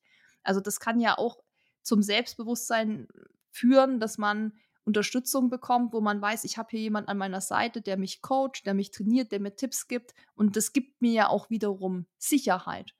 Und Sicherheit heißt wieder, okay, ich weiß, was ich hier tue, das, das, dann verbessere ich mich auch. Das ist ja so, wenn man dann dran bleibt und so wird man einfach auch besser. Und das ist natürlich ein richtiger Motivationskick und, und Selbstbewusstseinskick auch. Eine Sache habe ich auch noch bekommen, und zwar Thema Angst. Ich habe es mal Angst vor den Unbekannten genannt, weil das hat sich so ein bisschen aufgedröselt. Beispiel Angst vor dem ersten Marathon, obwohl man trainiert, obwohl man eigentlich alles macht, was man machen sollte. Aber auch, wie finde ich für mich den richtigen Wettkampf, der mich nicht überfordert? Und da wurde viel natürlich so im Trail-Bereich genannt. Also wie viel kann ich, wie viel Höhenmeter schaffe ich? Wie viel ist dann vielleicht schon zu viel? Wie viel Kilometer schaffe ich? So schaffe ich 40 Kilometer mit 3000 Höhenmeter oder so. Also die Angst dann vor dieser unbekannten Zahl, sage ich mal. Und dass man eben zweifelt, das zu schaffen. Also ich zweifle dann, das haben einige geschrieben, ja, alles über 35, über 40, waren verschiedene Zahlen. Da habe ich einfach Angst, dass ich das nicht schaffe. Kann ich verstehen. Also ich kann diese Gedanken verstehen, vor allen Dingen in Bezug auf, auf den Trail, weil du hast einfach nicht die Situation, dass du aus dem Wettkampf rauskommst so schnell, wie zum Beispiel auf der Straße. Und ich glaube, dass man bei den Kilometern, die du jetzt schon genannt hast, schon sehr sicher als Läuferin oder Läufer sein muss. Ansonsten könnte man daran nicht teilnehmen. Und es muss schon ein Grund Selbstwert vor allen Dingen und vor allen Dingen auch Selbstreflexion da sein, dass ich sage, ich traue mir das zu, dass ich mindestens diese Distanz schaffe. Wenn man sagt, vor allen Dingen, man fängt irgendwie an und man sagt, ist der Marathon was Richtige für mich? Da lässt sich ja immer sagen, man kann immer rausgehen aus dem Wettkampf. Also abbrechen geht immer. Einfach anfangen und wenn man wirklich genügend Zeit investiert und auch früh genug anfängt und das systematisch plant. Deswegen ein Trainingsplan ist ja auch ein Plan, damit man das üben kann. Sowohl auch das Laufen, aber auch natürlich die Verpflegung. Man kann Muskulatur trainieren, die Sehnen, die Bänder passen sich an aber natürlich auch, was alles drumherum angeht. Das heißt, vor allen Dingen auch Darm ist ja da ein bestimmtes Thema. Ich habe ganz viele, die immer sagen, Marie, ich traue mich nicht weiter als zehn Kilometer zu laufen. Ich muss, hab danach, spring danach ins Gebüsch. Hm. Also, weil die hm. immer wieder dieselben Probleme haben, dass die das nicht halten können. Und das sind auch so Themen, die haben davor richtig Angst. Und ich finde, beim Trail ist es auf jeden Fall nochmal eine andere Sache. Da musst du auf jeden Fall ähm, ich finde, da kann man immer leichter einsteigen, wenn man irgendwie sagt, ich traue mich, ähm, ich fange jetzt an von der Straße mal auf den Trail, dass man sagt, man macht erstmal kurze Distanzen, aber das, ich würde mir zum Beispiel jetzt auch niemals 250 Kilometer zumuten oder zutrauen. Also da, ähm, weil diese Investition, wenn du schon mal einen Marathon gelaufen bist und weißt, wie viel Zeit das in Anspruch nimmt, dahin zu trainieren, das ist ja Wahnsinn, was man da vor allen Dingen für den Kopf, das Körperliche ist ja sowieso krass, aber für den Kopf machen muss, damit man so eine Distanz schafft. Also da muss auf jeden Fall Vorerfahrung da sein. Ansonsten ist das schon echt, also ich, generell, es ist eine riesenkrasse Nummer. Da kannst du ja auch vielleicht mal was sagen, wie du dich, hast du jemals daran gezweifelt? Also zweifelst du an so langen Distanzen, bevor du dich da anmeldest oder sagst du immer, nee, schaffe ich? Eher letzteres. Also ich habe immer Respekt vor der Distanz. Ich habe Respekt vor Marathondistanz und vor jeder Distanz, also vor jedem Wettkampf habe ich einfach Respekt, weil das sollte man auch haben, weil es bleibt immer eine körperliche Anstrengung. Du weißt nie, was passiert, du weißt nie, wie dein Tag ist und du kannst auch nach fünf, fünf Kilometern Bauchkrämpfe kriegen, umknicken. Also ich gehe schon immer mit Respekt in das Rennen und gehe mal rein und sage, okay, es kann alles passieren, weil ich auch schon alles mal mitgemacht habe, DNF oder bin eingeschlafen oder keine Ahnung, es habe einfach schon viel erlebt. Das heißt, ich weiß ja, was auf mich zukommt erstmal so, das sind so wieder diese nüchternen Fakten, die ich dann betrachte, zu wissen, okay, das kann eben passieren.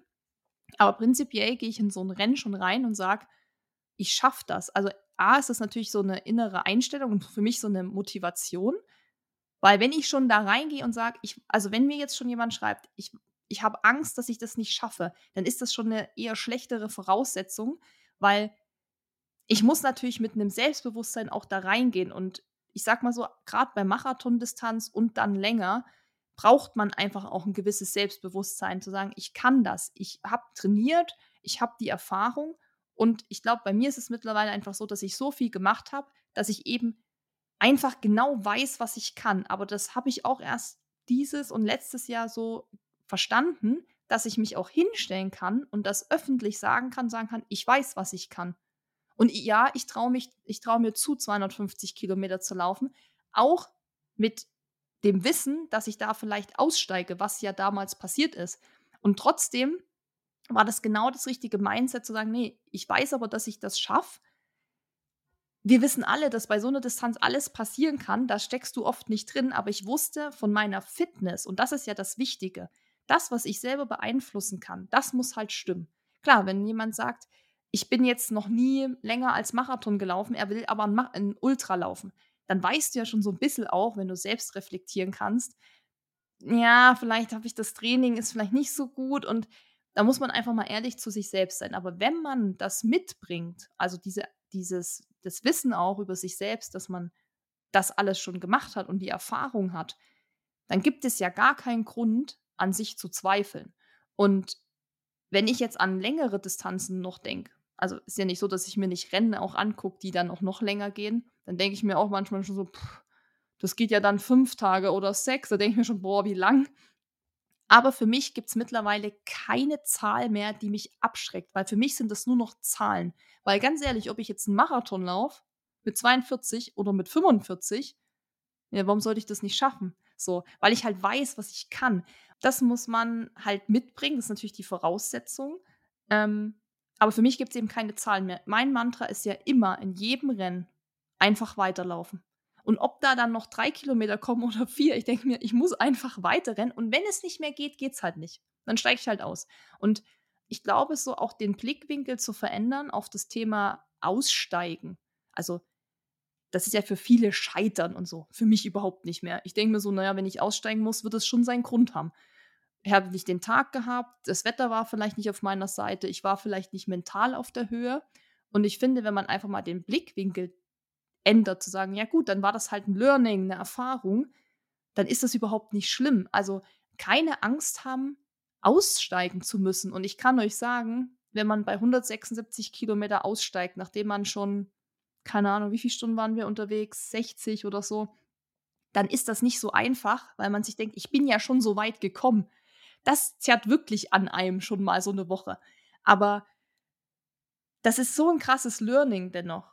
Und hätten wir vielleicht das DNF damals nicht gehabt, ja, weiß ich nicht. Also wir haben am Ende jetzt gesagt, es musste so sein. Dieses, dieses DNF damals war genau das Richtige, dass wir jetzt so gefinisht haben und dann irgendwie noch einen dritten Platz gemacht haben. Wir haben gesagt, das, so sollte es einfach sein. Das war das Learning. Aber ich würde eben zusammenfassend sagen, man muss so ehrlich zu sich selbst sein was die Leistung angeht und die Erfahrung. Und wenn man aber weiß, hey, ich bin so viel Halbmarathons gelaufen, so, ich laufe schon seit zehn Jahren, ich habe schon so viel Rennen gemacht, warum soll ich den Marathon nicht schaffen? Dann kann man da auch so reingehen. Dann kann man auch sagen, ja, ich werde den schaffen, ja, ich werde auch Bestzeit laufen, ja, ich werde auch, gibt ja auch welche, die so stark sind, die sagen, ja, ich will auch aufs Podium, ja, kann man genauso reingehen. Absolut, sehe ich genauso. Und der Hauptfaktor ist halt einfach der Kopf. Also, dass man wirklich sich kennt und dass man sich Dinge zutraut. Das ist ein ganz wichtiger Faktor. Ja, und das ist, glaube ich, auch einfach wieder Erfahrung. Also auch einfach dran zu bleiben, also immer weiterzumachen, auch wenn man mal einen Rückschlag hat, weil das sind die Erfahrungen, die dir das Selbstbewusstsein geben, irgendwann zu sagen, ja, ich melde mich da jetzt einfach mal an. Und ich habe jetzt auch keine Angst vor Cut-off-Zeiten oder vor was auch immer, sondern es einfach mal, also mein Tipp ist auch immer, einfach mal zu machen. Und wie du sagst, zur Not steige ich halt aus.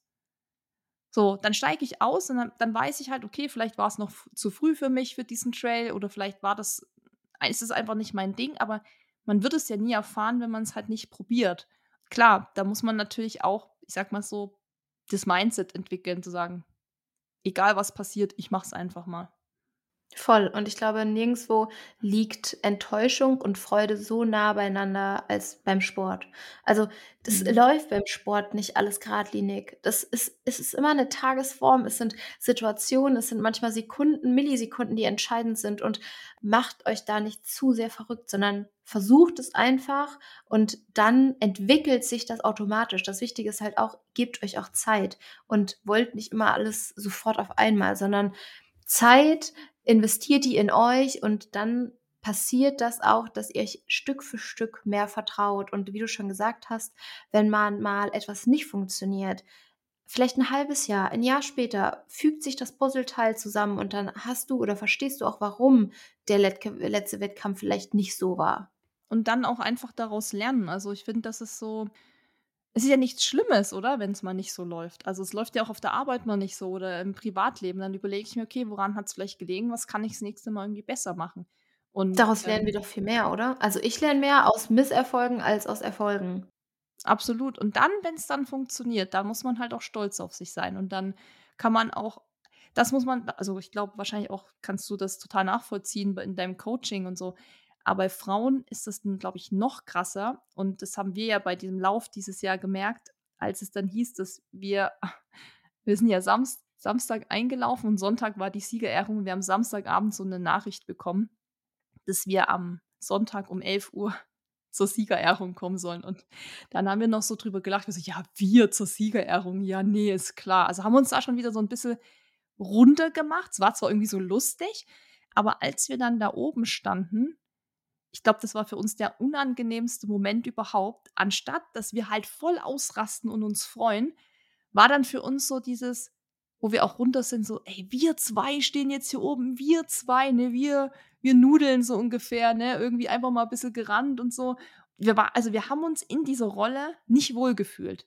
Und da haben wir auch lang drüber gesprochen und irgendwann haben wir gesagt, nee, wir, wir, wir sind nicht durch Zufall in, an diesen dritten Platz gekommen. Nee, weil das wurde ja dann auch so, also nicht ne, so, es haben ja auch nur acht Frauenteams mitgemacht. Das sind ja dann immer so die Sprüche, die dann so von so Hatern kommen.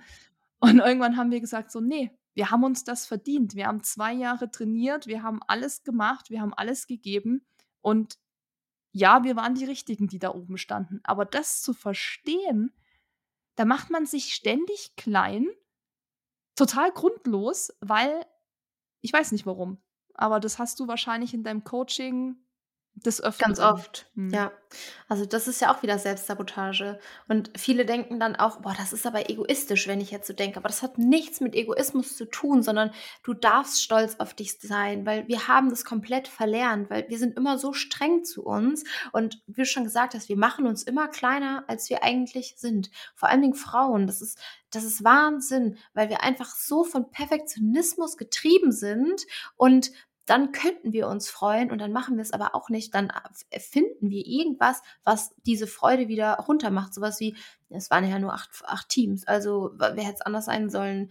Aber du darfst dich freuen und das ist halt wirklich ein Prozess und ich finde, das kann man auch lernen, wenn man sich regelmäßig immer reflektiert und auch lernt, kleine Dinge zu schätzen, die man halt am Tag macht. Also das sind wirklich dieses Bewusstsein, wie gehe ich in den Tag, wie gehe ich auch mit mir um, wie spreche ich mit mir, wenn ich immer zu mir sage so, boah, ey Marie, ich bin, du bist einfach so ein Loser, du kriegst nichts auf die Reihe, du bist ein, also dann macht das was mit dir. Also alleine schon, wie du mit dir sprichst und wenn du jetzt einer Freundin Mut machen würdest. Du würdest ganz anders mit der Freundin sprechen, der Mut machen für einen Wettkampf, als mit dir selbst. So, wir sind immer super hart mit uns, verzeihen uns nichts und einer Freundin, der würden wir alles verzeihen. Zu der sind wir immer super sanft, da sind wir nett, aber zu uns selbst, ah nee, das, da gibt es keine Grenzen in dem, wie hart wir zu uns sind.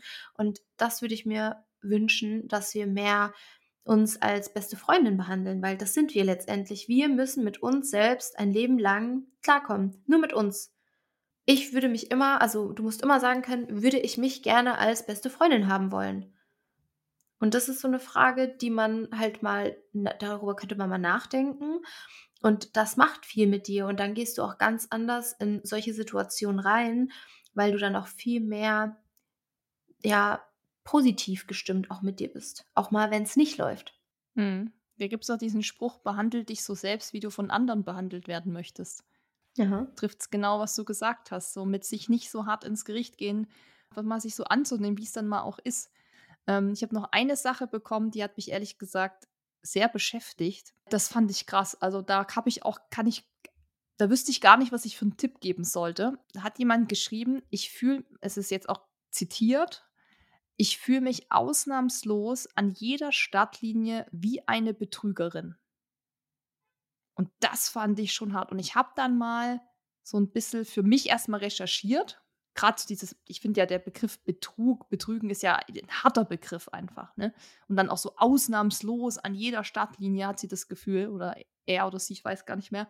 Und ich habe gelesen, dass das eine extreme Form von Selbstzweifel ist, die in die Richtung Hochstapler-Syndrom geht. Das bedeutet, dass man, dass der Erfolg, also wenn sie das Rennen schaffen, sie geht jetzt an die Startlinie, sie schafft das Rennen, vielleicht auch eine Bestzeit, dann würde der Erfolg immer auf Zufälle oder externe Umstände basieren. Also nicht durch die eigene Kompetenz, sondern es ist immer ja, weil es, keine Ahnung, wie eben dieses, da waren ja nur acht Frauenteams äh, am Start nur deshalb bin ich ja Dritte geworden. Ist, glaube ich, auch ein gutes Beispiel, wenn man das so dann sieht.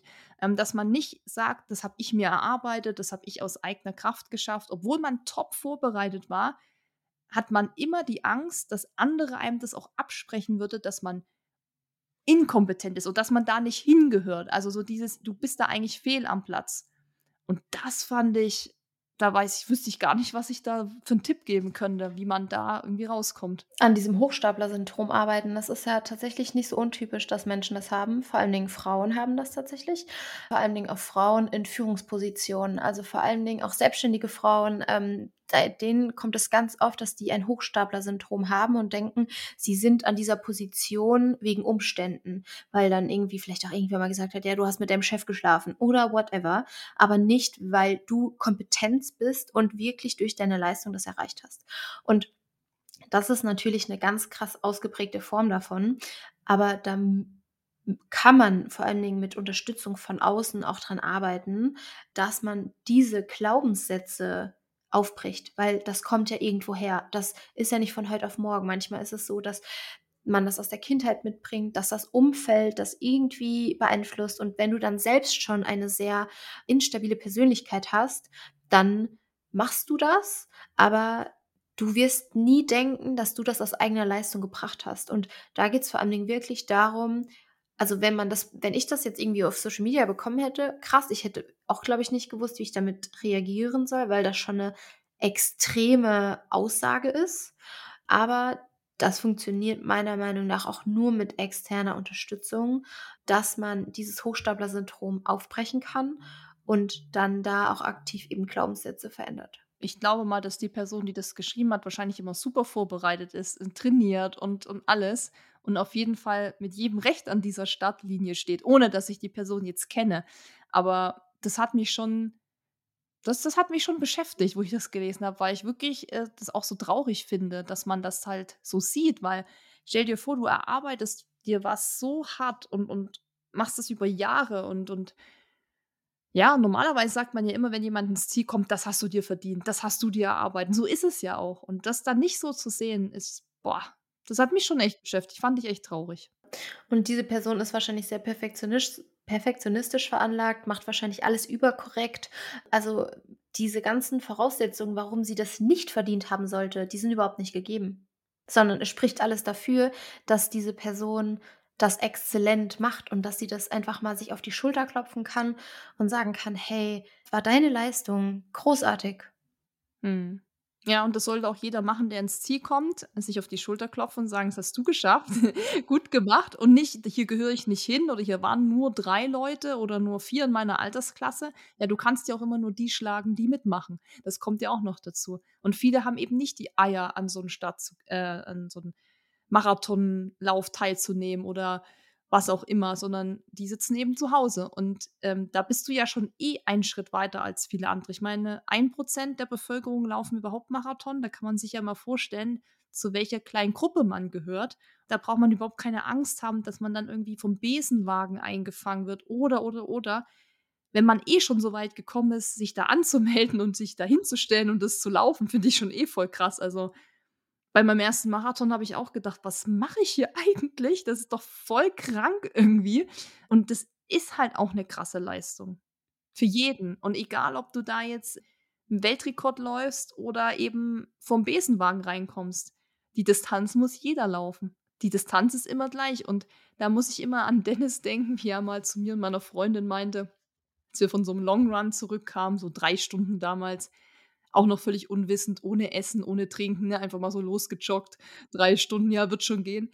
Und er dann auch trainiert hat ähm, und er, wenn er halt 30 Kilometer gelaufen ist, war er natürlich viel schneller als wir. Also er hat ja immer ein kürzeres Trainingsfenster gehabt und er hat dann gesagt, ey Mädels, ihr habt so meinen vollen Respekt, weil ihr müsst einfach viel länger laufen als ich. Also wir müssen ja viel länger unterwegs sein. Ihr müsst einfach drei Stunden durchhalten. Also das könnte ich nie. Das würde ich nie schaffen. Und sagt er auch jetzt immer zu mir so, keine Ahnung, wie du 42 Stunden auf dem Bein sein kannst oder so. Also man auch mal so die, die Ansicht zu drehen, dass nur schnelles Rennen eine krasse Leistung ist. Nee, du musst halt auch mal sechs Stunden überhaupt auf den Beinen sein bei so einem Marathon. Das ist auch eine richtig, das ist eine richtig krasse Leistung. Ja, sobald du dich dazu aktiv entscheidest, Laufsachen anzuziehen, nach einem vollen Tag oder vor einem vollen Tag, vor deinem Alltag, dann ist das schon eine Leistung. Also jeder Schritt zählt, egal ob es zwei Kilometer sind, ob es fünf Kilometer sind, ob es Marathon ist. Das ist alles mehr als das, was ganz viele andere machen. So abschließend würde ich sagen, vielleicht noch ein paar Tipps, wie man solche Selbstzweifel überwinden kann. Also wir haben ja jetzt schon im Gespräch ganz viele Sachen genannt, was man, was man machen kann. Aber vielleicht können wir es nochmal oder kannst du es auch gerne nochmal aufzählen. Wenn jetzt jemand kaum sagt, du Marie, ich bin wirklich super unsicher und ich ne, traue mir das alles nicht zu, was würdest du dem mitgeben, wie er oder sie daran arbeiten kann? Tatsächlich ähm, gelingt das immer ganz gut, wenn man das spürt. Das heißt, man kann sich Tagesaufgaben setzen und kann diese bewältigen und erfüllen. Und dann merkt man, oh krass, so schlimm, wie ich mich darstelle, bin ich eigentlich gar nicht. Das heißt, Journaling ist auf jeden Fall da echt eine gute Sache, auch um das mal zu reflektieren, weil wir sind immer alle gut da drin, wenn jemanden zu fragen, welche drei Eigenschaften stören dich an dir und welche drei Eigenschaften findest du gut da haben die meisten keine Antwort für. Und da fängt das Ganze an. Schon wenn das nicht da ist, fang klein an und schreib dir das wirklich mal auf. So, was hast du in der letzten Woche? Da zählt der kleinste, kleinste positive Eigenschaft. Einfach aufschreiben und dann einfach mal verdeutlichen, dass man das vor Augen hat. Und damit fängt das meiner Meinung nach an. Also wirklich gucken, was habe ich gemacht oder welche Läufe bin ich in der letzten Zeit gelaufen? Wie viel bewege ich mich am Tag? Und dass man das mal wirklich sich vor Augen führt und dass man dann anfängt, natürlich auch in der Kommunikation mit sich selbst zu verändern. Das heißt, das Wort müssen zum Beispiel habe ich oder versuche ich immer aus meinem Wortschatz zu, zu streichen, weil ich finde, müssen hört sich immer so an, ich muss etwas tun, aber du darfst etwas tun. Du hast, du hast einen gesunden Körper, du darfst dich dafür entscheiden, diese Distanz zu laufen. Und wenn man das immer, wenn man sich das bewusst macht und immer wieder sagt, dann passiert auch ganz viel im Kopf. Das ist ein äh, gutes Stichwort, weil es ja auch viele sagen, ich muss noch den Long Run machen. Und dann sage ich, ich darf den Long Run machen. Voll gut. Weil es eben viele gibt, die es nicht können, weil sie gerade verletzt sind oder so. Also das hilft auch oft. Also das ist ein guter Tipp, den habe ich auch mal befolgt, wenn es irgendwie so Einheiten waren, wo, wo man vielleicht nicht so Bock drauf hat, dass man dann mal sagt, ja, du darfst jetzt Intervalle laufen. das ist doch mega gut. Ähm, ja, also sich das, also ich finde auch oft einfach Blickwinkel ändern. Also wie, wie gesagt, so dieses Thema, ein DNF ist nichts Schlimmes, sondern was, was, könnt, was würde passieren, wenn ich ein DNF habe? Was könnte das Positives sein? Und auch nicht zu sagen, oh, Intervalle, alles scheiße und anstrengend. So, ja, klar sind die anstrengend. Aber zu sagen, okay, wenn ich die aber durchziehe, dann komme ich meinem Ziel näher vielleicht die Bestzeit zu laufen oder mich zu verbessern oder was man halt auch immer für ein Ziel hat oder so. Ich glaube, Blickwinkel ändern hilft oft auch, was wir auch schon gesagt haben, das gleiche, wenn jemand, wenn man das Gefühl hat, jemand guckt einen blöd an, wenn man laufen geht, sagen so, ja, nee, den Blickwinkel einfach mal ändern. Vielleicht denkt die Person auch gerade von dir, dass du ihn blöd anguckst oder so. Also am Ende guckt dann gar keiner mehr oder so. Ich glaube, das hilft, das hilft auch. Und ähm, ja, einfach sich zu überlegen, ich habe mir das immer in der Agentur früher gesagt, wo ich noch in einer Agentur gearbeitet habe. Da wurde ja oft eine Welle gemacht und Stress und ach, wir sind hier, also wir sind ja so wichtig hier, ne? Und dann habe ich mir immer so gedacht, Leute, wir retten hier alle keine Leben. Wir operieren nicht am offenen Herzen. Einfach mal einen Ball flach halten. Also das ist wieder dieses, wenn ich halt das Rennen jetzt nicht schaffe, es ist voll okay, sich zu ärgern und traurig zu sein, aber hey, das Leben geht halt echt weiter. Und morgen scheint dann auch wieder die Sonne. Ja, und der nächste Lauf wird vielleicht dann der Lauf, der dir halt diesen Push gibt. Also, ich glaube, das hilft schon auch alles. Voll. Ich sage immer, es kommt alles so, wie es kommen soll. Und auch in den Momenten, wo die mir wehtun, die gerade nicht so laufen, wie es laufen soll. Aber ich denke, es hat alles seinen Grund. Und wie du schon gesagt hast, dann die Perspektive zu wechseln, dann verändert sich ganz, ganz viel. Also ich glaube, wir können zusammenfassend, puh, es waren viele Punkte, aber zusammenfassend beim Thema Unsicherheit, Selbstzweifel kann man auf jeden Fall sagen, Blickwinkel ändern ist immer gut. Realistische Ziele natürlich setzen, weil das ist natürlich so ein bisschen die Grundlage dafür, dass man natürlich dann auch Erfolge erzielt, die einem wiederum Selbstbewusstsein geben. Die Erfahrung gibt ein Selbstbewusstsein. Zeit. Zeit, ja. Es heißt ja auch Ausdauersport. Und, ähm, oder wie es, da gibt es ja auch diesen Spruch, das Leben ist auch wie ein Marathon. Ne? Es ist so, ja. Und kein Sprint. Ja, dann natürlich, richtig guten Punkt fand ich, den du angesprochen hast, auch die Sachen anzusprechen im Umfeld, wenn dich jemand nicht unterstützt, dass man wirklich sagt, hey, das hat mich jetzt verletzt oder das hätte ich jetzt nicht so erwartet. Also offen damit umgehen wenn andere Leute was sagen, von denen ihr nichts haltet, dann wirklich I don't give a fuck Mentalität. Ja, ciao Kakao. Ähm, genau, solche Leute braucht man dann auch nicht in seinem Leben. Was hat man noch? Aber ich finde, das sind so vor allen Dingen auch diese kleinen Dinge. Also sich diese kleinen Dinge, die ergänzen dann das Große. So nicht immer Riesen-Steps machen zu wollen, sondern geduldig sein und du hast schon gesagt, Ausdauer beweisen. Genau, und wer Angst hat, ähm, zu langsam zu sein, es gibt keinen zu langsam, es gibt auch keinen zu schnell. Da fällt mir jetzt gerade noch ein, gerade auch bei den Lauftreffs, da gibt es ja auch immer verschiedene Pace-Gruppen. Und da einfach mal vorher fragen. Und da wird, also ich war auch schon in vielen Lauftreffs und da wird immer Rücksicht genommen. Also da entstehen dann ja auch so kleine Krüppchen. Und man wird, glaube ich, schnell merken, da ist immer jemand, der auch da in Tempo läuft. Das ist so, man findet immer jemanden, wo man denkt, hey, der ist ja genau irgendwie so mein, meine Pace. Da einfach wie gesagt, einfach mal die Zahlen einfach mal lassen. Nicht bei anderen gucken. Es ist eh alles nicht so, wie es scheint oder oft nicht so, wie es scheint. Und sich da nicht verunsichern lassen und da echt einfach den Fokus bei sich behalten, auch wenn es schwerfällt manchmal.